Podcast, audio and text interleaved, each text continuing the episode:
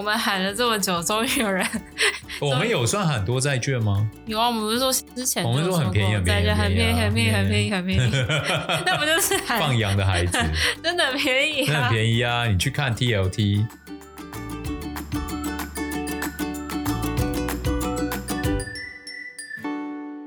大家好，欢迎来到 Hugh 说财经，我是 Hugh，我是 Sarah。哇，上周的市场应该算是创下今年单周最大波动吗？波动，对啊，又大涨，然后又大跌。对啊，所以上周整周的话，纳斯达克是真的跌比较多，然后费半应该也是重挫到不行。但是标普五百的话，上周是跌一点八，然后道琼跟 Russell 两千是跌零点九。那年至今的话，科技类股是表现最惨嘛？纳斯达克现在是年至今跌了三十三，标普五百年至今跌二十四哦。然后欧洲的话，上周因为还没有反映周五美国很好的这个就业数据，好，所以到周五欧洲、日本表现都还不错。但是大家要看到上证综合指数上周是跌了三点九六个 percent 哦，年至今跌了十八趴。因为其实中国应该算上半年表现相对好的市场，但在第三季、第四季现在也开始出现补跌的态势哦。那上周原油是大涨了五点三一个 percent，西德州原油已经回到了九十一块哦。那金价的话，上周是跌三点一三个 percent，现在收在一千六百七十六。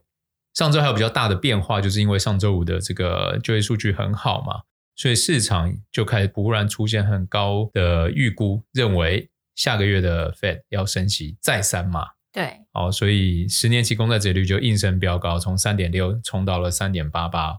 已经接近三点九这个关卡哦。那等一下我们也会看一下这个谁是 Bill Gross 吗？对，Bill Gross 对于这个债市的一些看法。那市值与 GTP 的比值从一百六现在已经来到一五五哦，大家开始持续的恐慌。还记得我们去年录最高是两百四，是不是？对，现在已经一百二两百，现在已经一百五了啊、哦。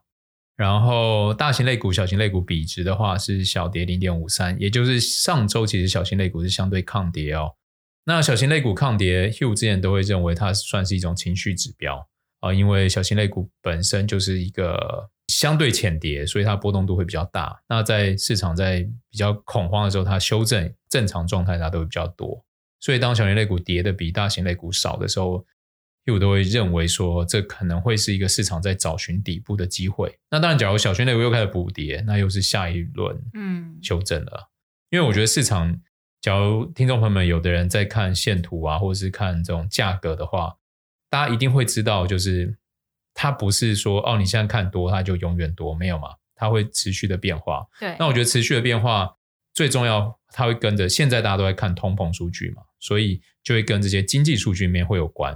好，所以也就是说，就算你你看到上周一二是大涨，然后三四市场在等周五的数据了，就观望观望情绪非常浓厚。那周五数据一出来嘛，就大修正嘛。嗯、那你就算一二三四，你的线型、你的价格、你的技术指标可能都显示多头，但是你周五的关键数据一出来，它就可以破坏前面所有的这种是啊。价就是这种技术指标啦，所以 Hugh 不是很喜欢看技术指标，其实是这个原因。因为当你关键数据一出来，你就是打坏前面，你就会打打坏前面所有的你以为的想象啊。所以，假如你有一些是你做的时间没有那么长，不像巴菲特就是一报就是三年、五年、十年甚至更久，你做的比如是以季或以月的话，那这些关键数据对你的影响就会非常的大。好，那也不要太着迷于就是用技术指标去判断市场的多空了，对啊，因为技术指标毕竟也是属于一种落后指标嘛。对对，对。好，那我们看一下新兴市场跟全球市场上周是涨二点四三个 percent，那这这个其实是反映美股周五才大跌。呃，我们今天是礼拜二录音嘛，那台股今天就 哇血流成河，对，对不对？所以上周的那个新兴市场全球市场比值在今天全部就会被拉回来。然后恐慌指数也涨了七点八一个 percent，其实这算少哦。对，那。但是其实这又回归到，因为它一定是周一、周二恐慌指数大跌，对，然后周五再大涨回来。所以现在的三十二的话，因为之前有跟听众朋友们分析嘛，市场的多头恐慌指数大概要在十八到二十二。哦，那超过以上，其实市场都代表这些机构法人愿意用比较高的成本去避险。看恐慌指数，我们要知道它的本质就是别人愿意付避险的代价是多少。嗯、所以，当别人愿意用这么高的成本去做避险的时候，就意味着他们预估后面的风险是大的。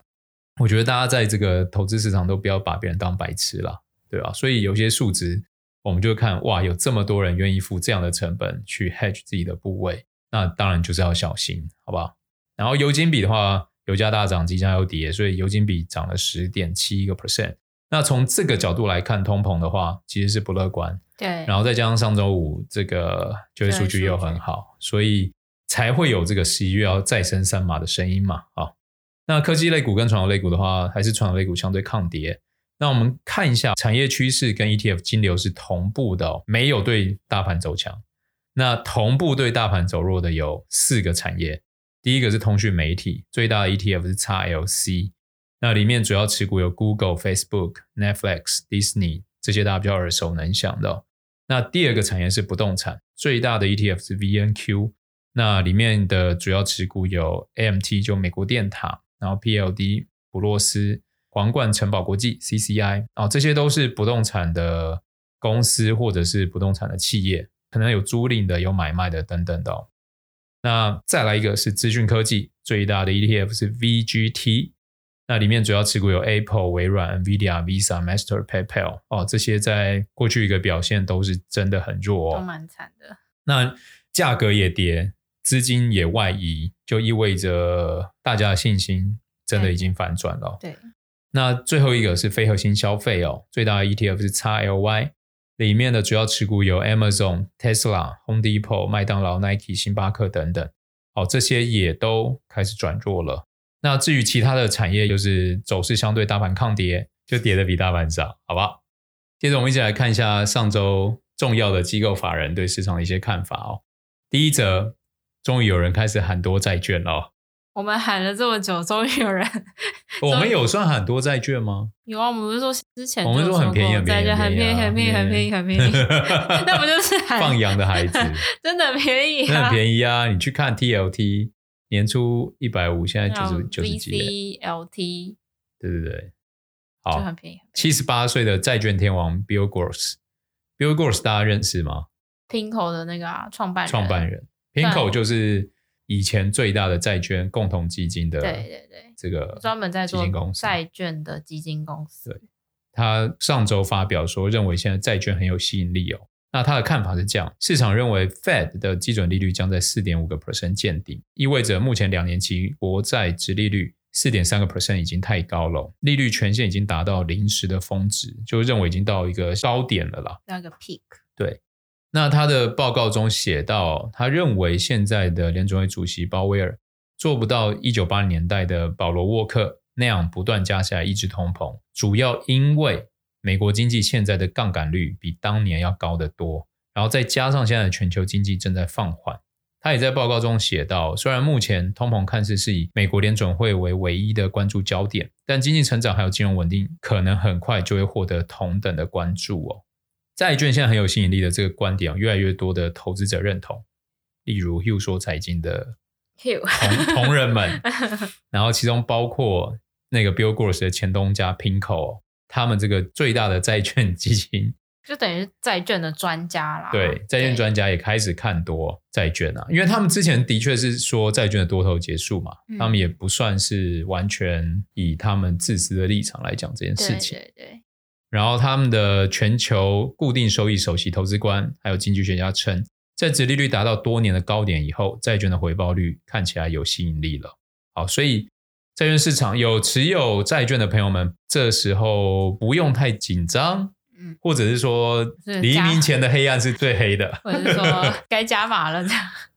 我真的觉得有钱这时候不加码，就是、你哪时候要买啊？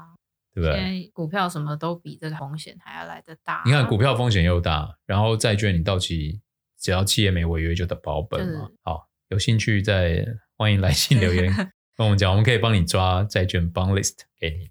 好，下一则，美国九月非农就业新增人数超乎预期，这也是上周五市场大跌的原因嘛。对，上周五美国劳工部公布了九月非农就业报告，是新增二十六点三万人，高于市场预期的二十五万人。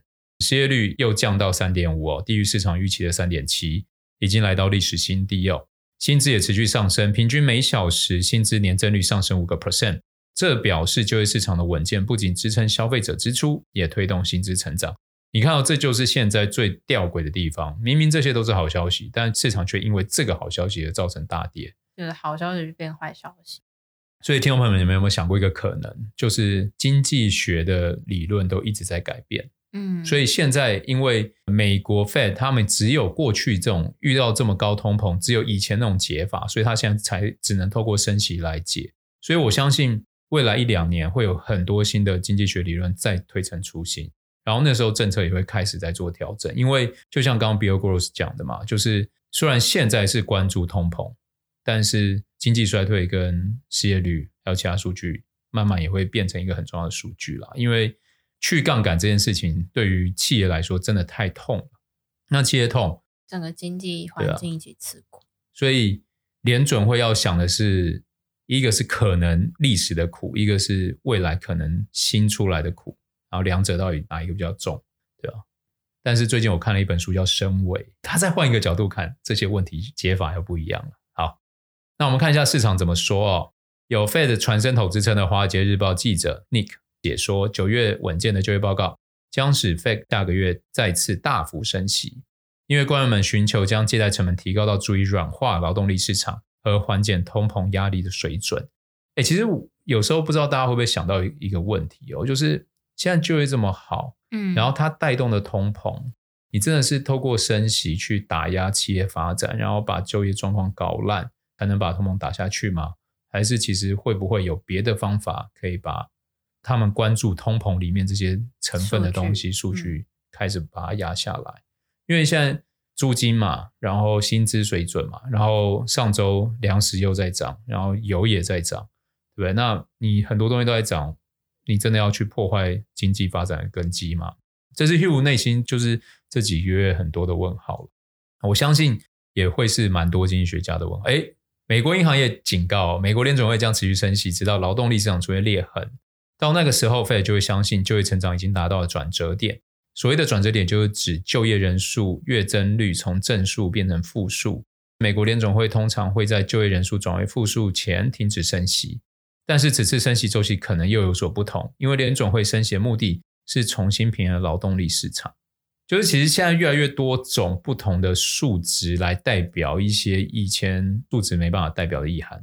好，反正听众朋友，我相信你们未来这几个月就开始看到一些哎啊 新说法啊，不是 Hugh 的新说法，是市场会开始对不对，经济学家或什么对对出来说，哎，可能我们现在又觉得怎么样怎么样，对啊，才会是最好。没错。然后再来第三则，就是瑞士信贷发生什么事情了？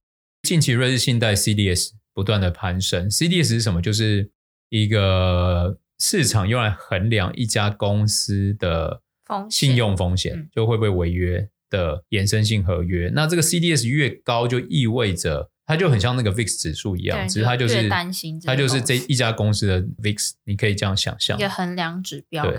所以它越高的时候，就像 VIX 越高一样，市场就愿意付更多的钱来做避险。那这个瑞士信贷的 CDS 在这几个月不断的攀升啊，存在很多不确定性，还有猜测，甚至预测他们可能是下一家破产的金融机构。那新上任的 CEO 透过公司内部信件向员工反驳了这些说法。那当然，因为谁坐在那个位置，谁都得讲这些，你都要先安抚，你都得讲这些话嘛。好。所以瑞士信贷他们做了几件事情，就是第一个，先向大客户、交易方还有投资人保证该银行的流动性还有资金安全无虞啊。那他们近期也宣布将以现金买回约三十亿美元的优先顺位债券，以节省利息支出，并借此展现财务实力啊，试图消补市场的疑虑，缓解股价跌势。大家最近的股价还是蛮有趣的，它上上下下，上上下下，开盘就这样都下下去，然后又又涨回来，好像没事，然后开盘又嗯下去，然后又涨回来。那我们看一下市场怎么看呢、哦？摩根大通表示啊，根据最近一度的财报业绩，瑞信人拥有健康的资本还有流动性。花旗的分析师表示啊，瑞信的资本比率高于同业，以十二点五个 percent 来计算，拥有二十五亿瑞郎的多余现金哦，所以这两家都对瑞信相当有信心了。那我们看一下其他专家对于瑞信的看法。第一个，大家都担心瑞信假如真的出事。会不会是像雷曼一样造成金融海啸？那所以专家的看法就是答案不会，瑞信只是个案。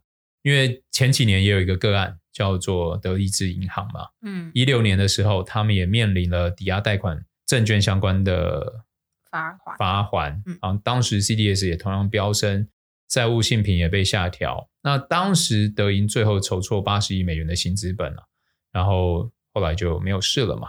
好，所以。德意志的这个事件，其实会让很多人认为瑞信也是会这样度过的。再来，英国上周算是搞了一个闹剧，就是很混乱，整个事件超一下说要减税，一下又不减税，就是公布了新的首相上任之后，特拉斯减税，然后后来就国会开始反对，反对，反对，然后就是说要撤回，甚至还有财政部长就出来说，我们撤回有难度啊，什么什么的，反正就是很混乱。反正大家就知道说，上周英国非常非常混乱，所以造成这个英国债券利率的攀升，就是债券的下跌，然后英镑的汇率的下跌，所以就验证了不确定性会带给市场不好的伤害。对，那反正现在讲英国，我觉得也不用特别讲，因为各国都一样，通膨很严重，然后都陷入很多的两难。但是你看这时候相对好的就是什么？就是美国，至少美国失业率在历史新低。嗯其他国家的失业率都持续在攀升哦，所以所以美元才这么强啦。对啊，对，那英国就再看看他们后续的。呃，英镑现在录音的这个时候是一点一了，嗯，我看很快就又要下去。好，再来我们看看油价哦。呃，OPEC Plus 上周的会议同意每日减产两百万桶，哦，这个比预期还来得多，所以对油价造成一个蛮强的支撑哦。然后市场看 OPEC Plus 未来仍然会减产，像高盛。上周才下调第四季油价预期的高盛哦，在 OPEC Plus 会议后又快速调整，将今年布兰特原油目标价上调至一百零四元，明年目标价上调到一百一十元。所以大家常常不要误解，就是一些专业机构法人对市场好像你是不是要拐投资人啊，还是干嘛？当然有，不是没有可能啊。但是因为专业机构法人多半都是有看到多少事实讲多少话，所以你看，像 OPEC Plus 上周的会议，其实就跟上周我们看到。那个美国公布就业市场数据一样嘛，就是你有一个重大消息出来，它势必会影响原本改变原本的看法。对对，所以上周的油价很大的这个攀升就来自于这件事情。继续看一下，J.P. Morgan 大宗商品策略主管啊，认为今年年底前油价可能会攀升回一百美元一桶，然后扭转夏季以来骤降的价格稳定下跌趋势。然后一家资产管理公司认为，因为原本就已经紧张的供应可能因为中国的需求成长而更加吃紧了，因为中国今年封封城嘛，你假如明年经济开始活络的话，需求势必会回来哦。那回归到我们大家投资的现实面啊，其实就是财务现实规划嘛。啊，我们今天有多少部位，我们要承担多少风险？嗯，那我其实蛮推荐大家，比如说你今天要投 ETF，可以看一下它过去的波动状态。我通常不太会看说什么啊，过去三个月、过去六个月、过去一年，因为 当风险发生的时候，那些参考数据是没有意义的。因为那个假设你现在我们回到去年这个时候来看所有的产业的 ETF，然后它的过去的一年的波动程度，其实修正幅度都不会大。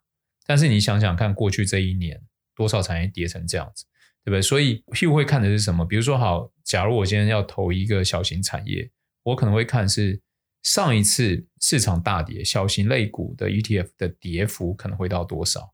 然后可能会去看看当时这些小型类股到几年它会涨回原本的高点，好，那这个数据才会是 Hugh 认为要做风控财务现实面考量很重要的计算根本，而不是去看说啊过去三周，假如市场多头的时候过去三周跌三趴跌五趴，你就认为说啊这产业就是只会跌三趴跌五趴吗？不是嘛？那你怎么解释 Netflix？就是一次财报不好就跌两成，对啊，二十五趴。那你它只要跌过一次二十五趴，它就有可能再跌二十五趴。后来财报也是这样，嗯，一不好就跌二十五趴。好，再来我们看一下地表神人 Elon Musk，他宣布愿意以原始报价完成收购 Twitter 哦。哎，其实这是很厉害的决定。但他一说他要收购 Twitter，Twitter 开始涨，然后 Tesla 开始跌。对啊，因为 可是他一定要拨一部分的 Tesla 对啊的资金的人去购买。那这件事情，我们要看到背后有个隐忧是什么？就是因为当时的收购价跟现在应该不一样嘛。嗯，那摩根斯丹利、美国银行、巴克莱银行等业者承诺提供一百二十五亿美元的贷款哦。然后其他还有像呃三菱啊、法国巴黎银行、瑞穗金融集团还有法国兴业都会贷款给 Musk，让他去买 Twitter 嘛。嗯、对对。那这件事情当时的时候利率还没那么高，现在利率变高了。那当时合约的这个数字跟现在实物上有落差，这些银行就会赔到钱啊。所以到时候这些银行未来财报会慢慢显现出来。应该这个礼拜吧，金融类股就开始打头阵了，就会慢慢的显现出来。然后最好我们能看到一些财务指引。所以现在，假如你的仓位已经很满的听众朋友们，我建议你做一些避险，或者是做一些调整啊，因为真的未来不知道。而且说真的，你这时候出场，它就算再涨两成，你买回来跟高点还是很便宜啊，超级便宜啦。所以不需要为了现在有可能潜在的一两成的涨幅去冒它在打六折、打七折的风险。嗯，然后地表另外一个重要的金融人才瑞达里欧，大家有没有看过《原则》那本书？应该这是 Bible 吧？算 Bible？我看不完，我目前还没看完，看不完。他那个他有做那个简单的小动画在 YouTube 上面哦，哦，那个蛮推荐大家在 YouTube 查询瑞达里欧相关的，就讲一些。他是从金融去看历史，比如说欧洲古代发展至今很多的原因啊，假如从财务啊、金融面去看到很多的现实状况，都跟钱有关，然后就可以推判很多未来会发展的事情。对，我觉得那是一个很好的，这个有机会大家也多看看。但题外话，就这么伟大的人，在二零二零年做空市场，应该是做空到六七月，那时候被扒得很惨，所以那个桥水基金二零二零年的绩效是。非常非常落后市场跟大盘，也造成那一年他们很多资金撤出。好，那这个桥水基金创办瑞达利欧已经辞去共同投资长的职位了，交给新一代的投资人，然后会变成创办人兼投资长导师 （CIO mentor），很厉害，好吧？大家总是要让自己还是有点事做。大家去看那个原则，就会一窥他们怎么做投资决策哦，真的是把人性跟逻辑都好好的扭在一起，嗯，好，所以这就是上周的八卦，伟人退休。最后我们来看什么？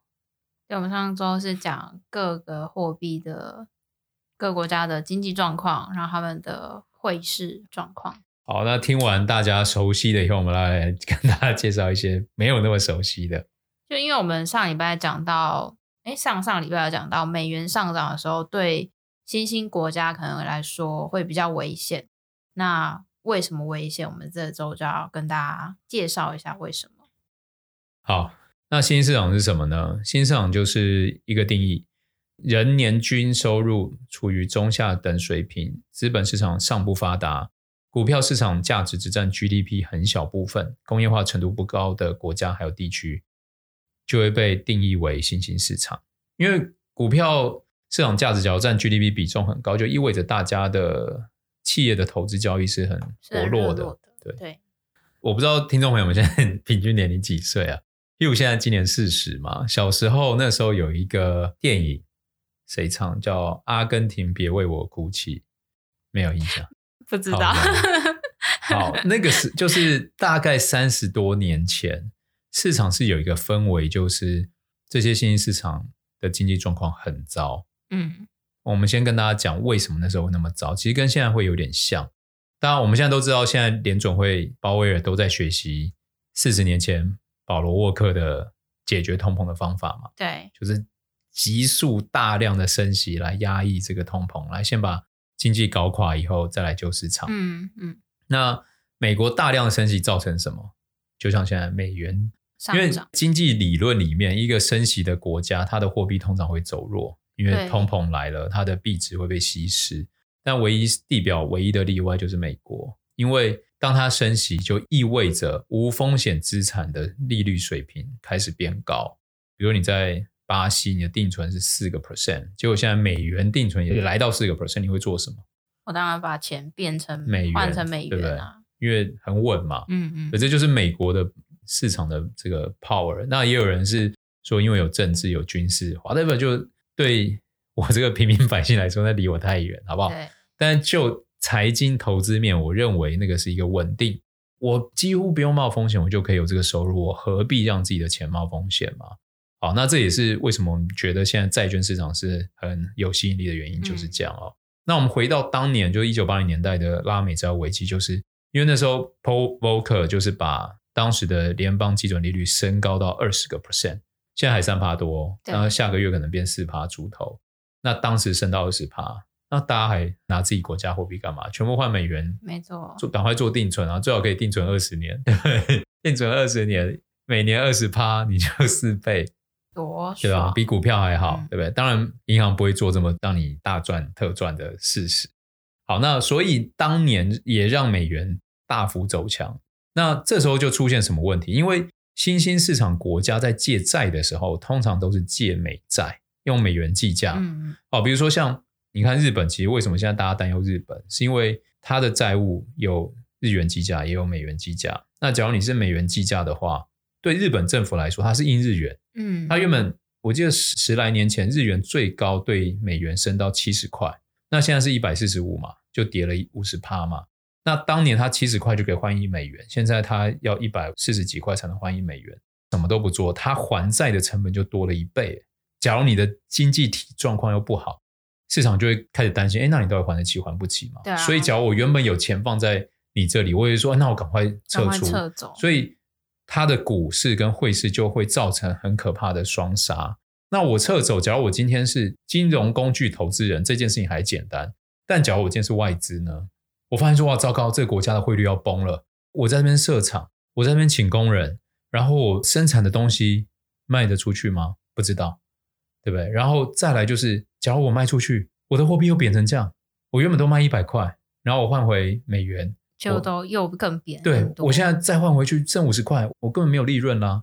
这个也是为什么大家对于美国第四季财报有一个隐忧，是因为美元走太强嘛。嗯，所以在反映第三季的营收的时候，那跨国企业，对，比如说简单来说，假如 Apple 一样在台湾卖了一亿只。新 iPhone，嗯，对不对？台币从二七贬到三十一点多，就贬了十，我们就简单算，假设十五好了。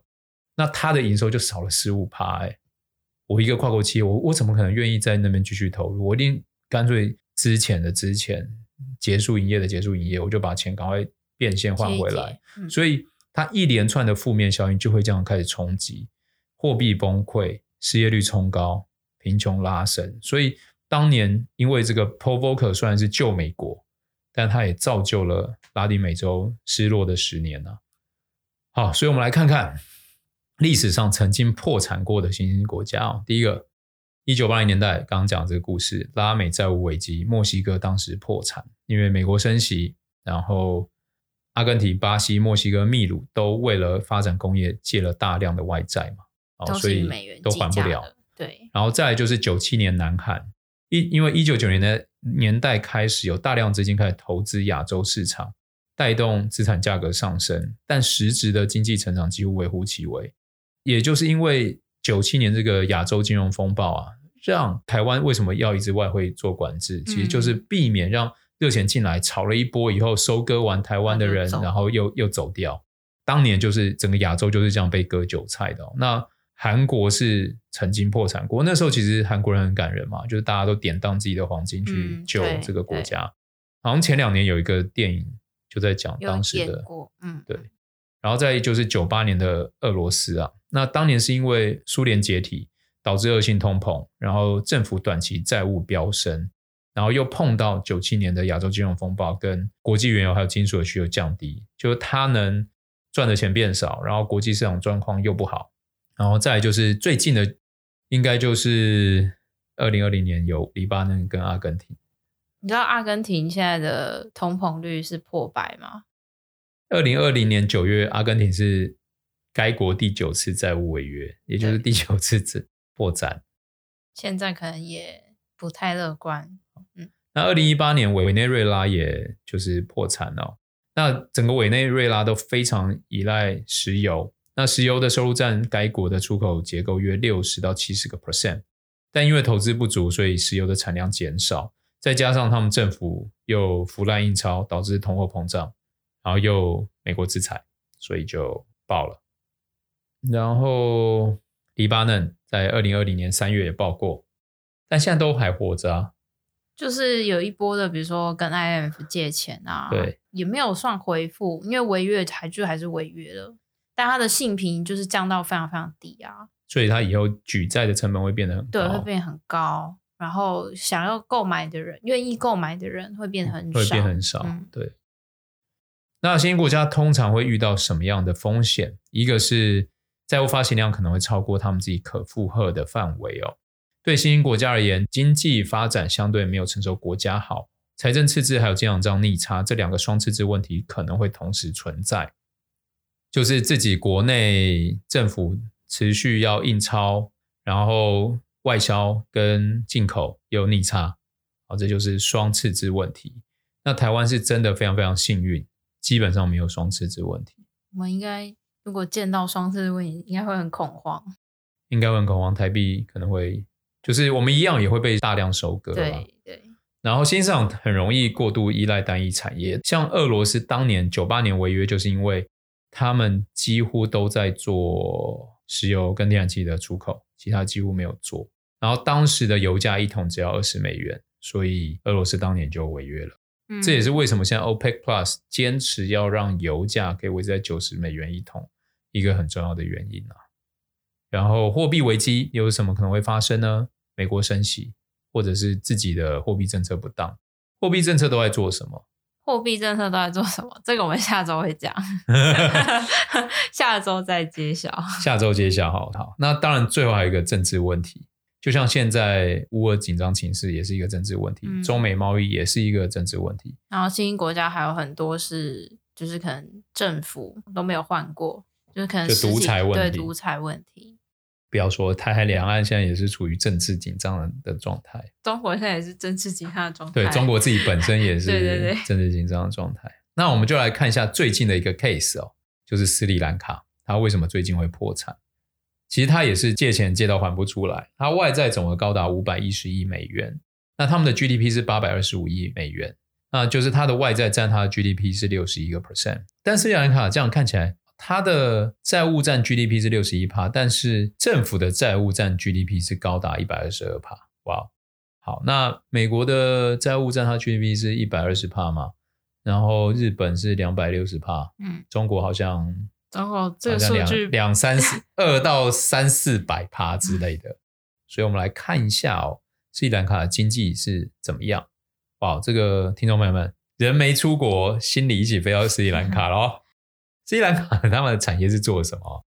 他们主要依赖纺织业，再来就是茶叶出口，还有橡胶，然后也依赖观光业赚取一些外汇哦。